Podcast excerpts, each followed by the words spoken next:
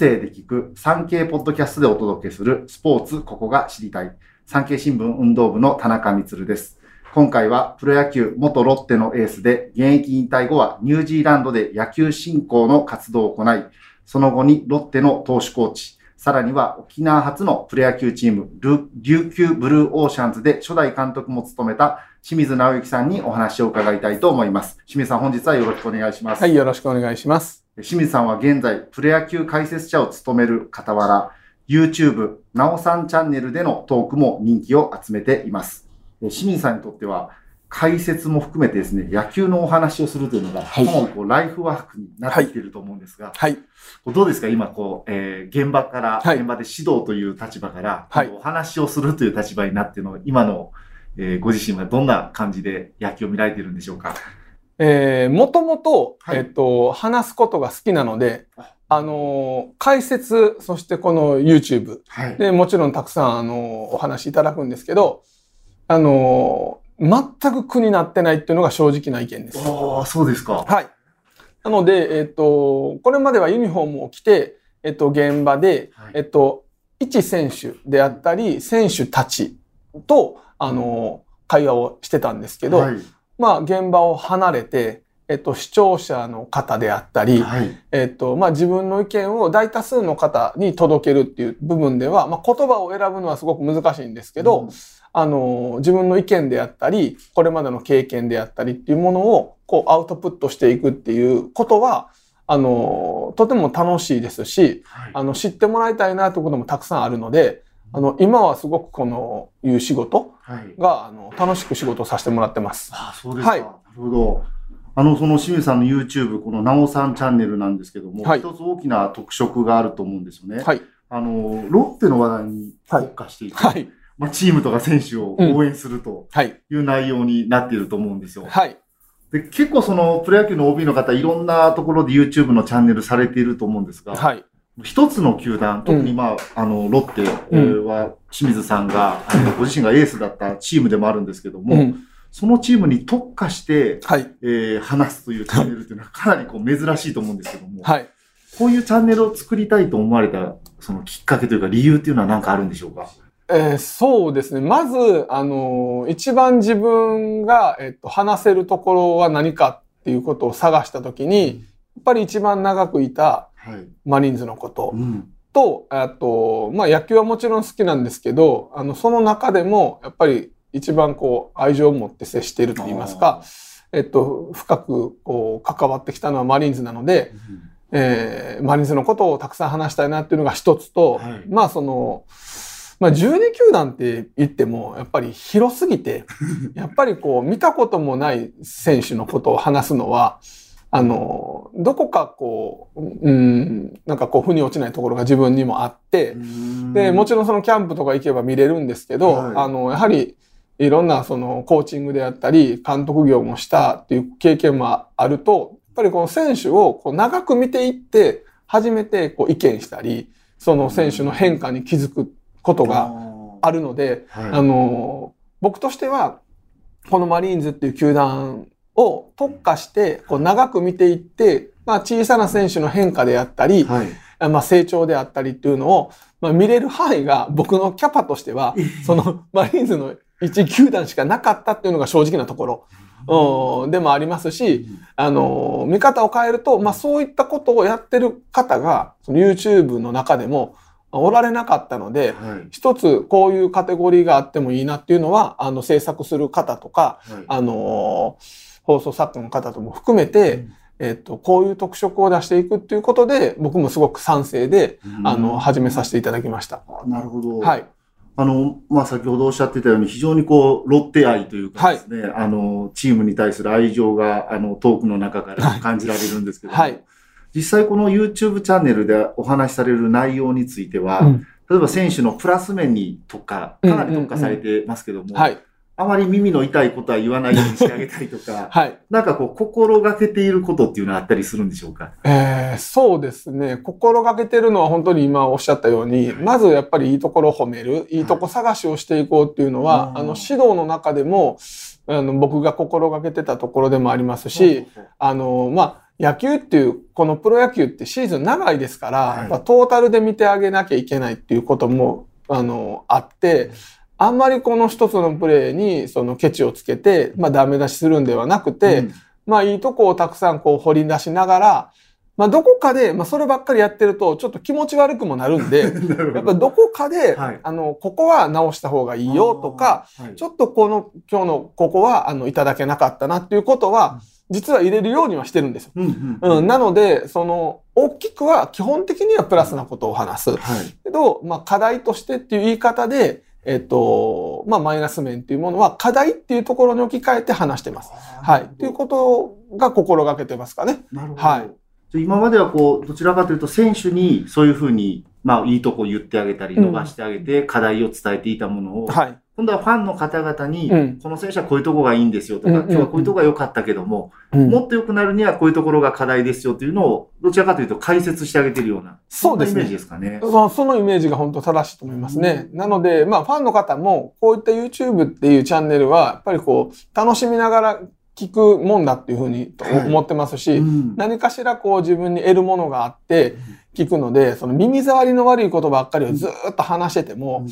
なんかこう共感を得られないなっていう部分が僕はその、このチャンネルに関してはあるので、できるだけこうロッテファンの方が、あの、たくさん見ていただいてるので、あの、まあそういった印象は残らないようにっていうのは心がけてますね。はい。なるほど。はい。実際こうチャンネルのコメント欄にも、はい、あの、ロッテについての、清水さんがお話しされているトークについて、かなりまあ好意的な、はい、あの、声が多いように見えるんですが、はい、あの、実際ご自身の狙いと、こういうご意見を届いているのを見ていて、うん、今のところのこう手応えというのはどんな感じですかね？今そうですね。あの、まあ、正直、あの、まあ、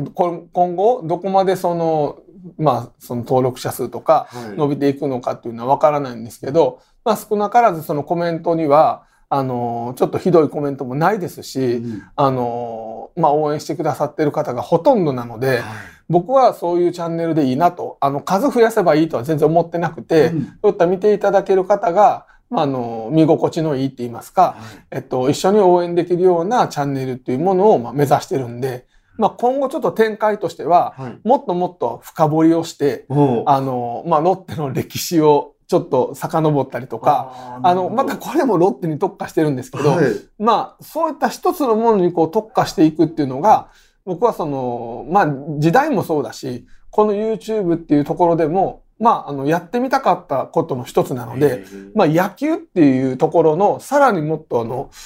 あの、絞ったマリーンズっていうところに絞って、こう、一つのことやっていくっていうのは面白いかなと思ってますね。なので、コメントは、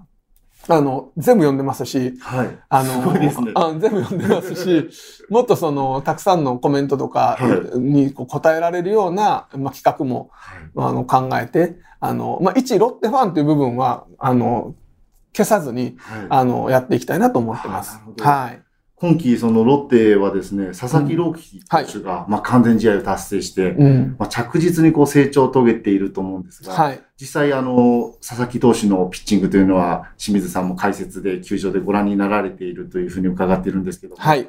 今後の可能性っていうのは、うん、清水さんから見たら、どういうピッチャーになっていくというあそうですね。はい、もうあの、可能性っていうか、まあ伸びしろはまだまだあると思ってまして、はい、えっ、ー、と、まあスピードっていうのは、じゃあここからじゃあプラス10キロ速くなって、170何キロ投げれるかって言ったら、僕はそうはいかないと思ってるんですよね。よりも、まあピッチングっていうものの幅が、あどんどんどんどん経験を積むことによって広がってくるなっていうふうに見てます。で、その一つは、今基本的にはストレートとフォークなんですね。はい、でこの2種類で、ここまでこの今日本で最高峰である、えっと、プロ野球で結果を残せてるっていうのは、まあちょっと異次元な選手の一人なんですね。で、さらに、まあ球種がないわけではないんで、あの、まあ、カーブであったり、まあ、もう一つ今後覚えていくのに、チェンジアップっていうボールも有効かなと思ってるんですけど、そういったボールが、あの、入ってくると、まあ、これさらに手をつけられなくなるんじゃないかっていう可能性すらあるんで、あの、もっともっと見ていきたい。投手だなというふうには思ってます。はい。なるほど。の清水さんはかつてロッテのエースと呼ばれてですね、はい、2005年には日本一にも貢献されています。今、あの、佐々木投手の技術的な部分、はい、えー、こういうふうにしたらいいんじゃないかっていうお話を伺ったんですけども、はい、エースと呼ばれていくと、うん、まあ、賞賛もされますが、批判もされたりと、はい、いろんな、あの、ものの、対象にもなっていくと思うんですけども、うん、佐々木投手がこう、球界のエースと呼ばれていくようになるために、はい、精神的な部分、あるいはメンタル的なもの、いろんなものを含めて、どういうところが今後、彼のそういうエースと呼ばれるために、技術的なこと以外でも必要になる部分っていうのはあったりしますかね？えー、そうですね。一番は、まあ彼はまだその20歳そこそこなので、はい、まあ今年3年目を迎えている選手で、えっ、ー、と、なかなかその責任感という言葉は僕すごい大事だと思ってまして、その責任感というものが、あの、いろんなところに、えっ、ー、と、出てくると、エースとして成長していってくれるんじゃないかなというふうには思ってます。これは自己管理はもちろんのこと、はい、やっぱりチームの成績っていうことに対しても責任を持つということですね。自分の、まあ、成績っていうのは、あの、若い頃は自分の成績でもいいんですけど、徐々にやっぱり自分の成績っていうこと以上に、チームの成績っていうものは、やっぱり、えー、自分の中でウェイトを置き出した時に、やはりチームの中での責任感っていうのが出てくると僕は思うんですね。なので今彼は本当純粋に投げることが楽しくて、はい、えっ、と、試合にその自分が勝つことっていうことももちろんですけど、うんはい、そういうことが楽しいっていうところに、まあ、さらに責任感であったり、あの、まあ、安定感であったり、えー、というものが、こう、どんどんどんどんこう、植え込まれてくると、生み込まれてくると、あの、彼は、あの、そういった階段を登っていくんじゃないかなっていう気はしますね。はい。エースとしての素質はもう十分にありますか、ね、そうですね。あのー、まあ、パフォーマンスだけではない部分の方が大きいなというふうには僕は思うんですね。エースっていうのは。あのー、まあ、そういったところで精神的な部分であったり、うん、チーム内での評価、えっと、チームメイトと、まあ、球団との評価っていうものが、やっぱり、えー、加味されてのエースだと思いますんで、圧倒的なパフォーマンスを持ってるから、もう彼がエースだっていうことも、もちろんそういう見方もあるんですけど、うん。まあ1年2年で終わるようなピッチャーではないのがまず絶対条件でありますし、まあそれを3年から5年、そして10年ぐらいこうチームの中心となる、うん、ピッチャーになっていくのがやっぱりエースっていうものだと僕は思うので、そこには必ず人が評価する世界ですし、まあ、成績だけではなくて行動であったり考え方であったりあのどんどんどんどん年を重ねるとまたその先輩としてのあの振る舞いであったりそういったものもやっぱ全てこう加味されて、えっ、と彼っていうものがエースっていうふうになっていくと思うので、えー、まあそれ以外のところっていうのが、まあ、今後えっ、ー、と、彼が歩んでいく中では必要かなと思います。はい。なるほど。清水さんのエース論というのは非常に こう勉強に なりました。はい。まあこう、今のところこの少し YouTube の話に戻るんですが、うん、はい、えー、清水さんの一人語りというのが非常に好評になっているんですけども、はい、まあ、今後、なんかこう、例えば OB の方を呼んだりとか、うん、なんかこう、チャンネルどういうふうにしていきたいというようなものがあるのか、それとももうこれはもう自分が一人で好きに話して応援したいんだというようなものなのか、うんはい、少しこのなおさんチャンネルの将来性についてもお話伺えますでしょうか？はい、えー、そうですね。あのー、まあ、これまでずっと一人でこう話してきましたけど、はい、まあ、あの、やってみたいなと思うのは、あの、外に出て、外に出て、まあ、あの、ロケじゃないですけど、ちょっとそのスタジオじゃないところで、えっと、自分がどういったその話ができるのか、あの、そこであの、得たものを、まあ、どういうふうに伝えていくのかみたいなことも、はい、あの、企画としては、あの、計画をしているのが一つと、まあ、その、ロッテの OB の方にもちろん出ていただくのは、あの、すごく、あの、楽しみにしてるんですけど、うん、まあ、もう少しそのコロナの、この状況が明けてから、はい、あの、ロッテの OB、選手としての OB だけではない、また、これもまた、ちょっと深掘りして、はい、違うロッテの関係の人たちを呼んだりとか、ちょっとその、野球野球してるんですけど、ええ、なんかそこをちょっといろんなところを掘っていきたいなと思ってます。はい。なので、今のままずっと続ける。まあ、ここが基本的には、あの、主にはなると思うんですけど、はい、あの、いろんな展開っていうのを今考えてるので、ちょっと楽しみにしていただけたらなと思います。じゃあ、まだまだ広がっていくチャンネルという感じですそうですね。はい。あの、いろんな可能性を秘めたチャンネルでもあります。はい。わかりました。これからも楽しみに、えー、見ていきたいと思います。今日は清水直之さんにお話を伺いました。ありがとうございました。ありがとうございました。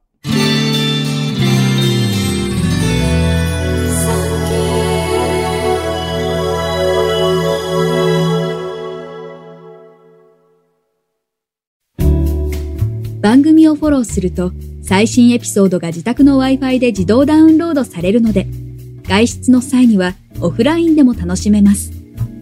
歩きながら、運転しながら、地下鉄でも大丈夫。ぜひフォローをお願いします。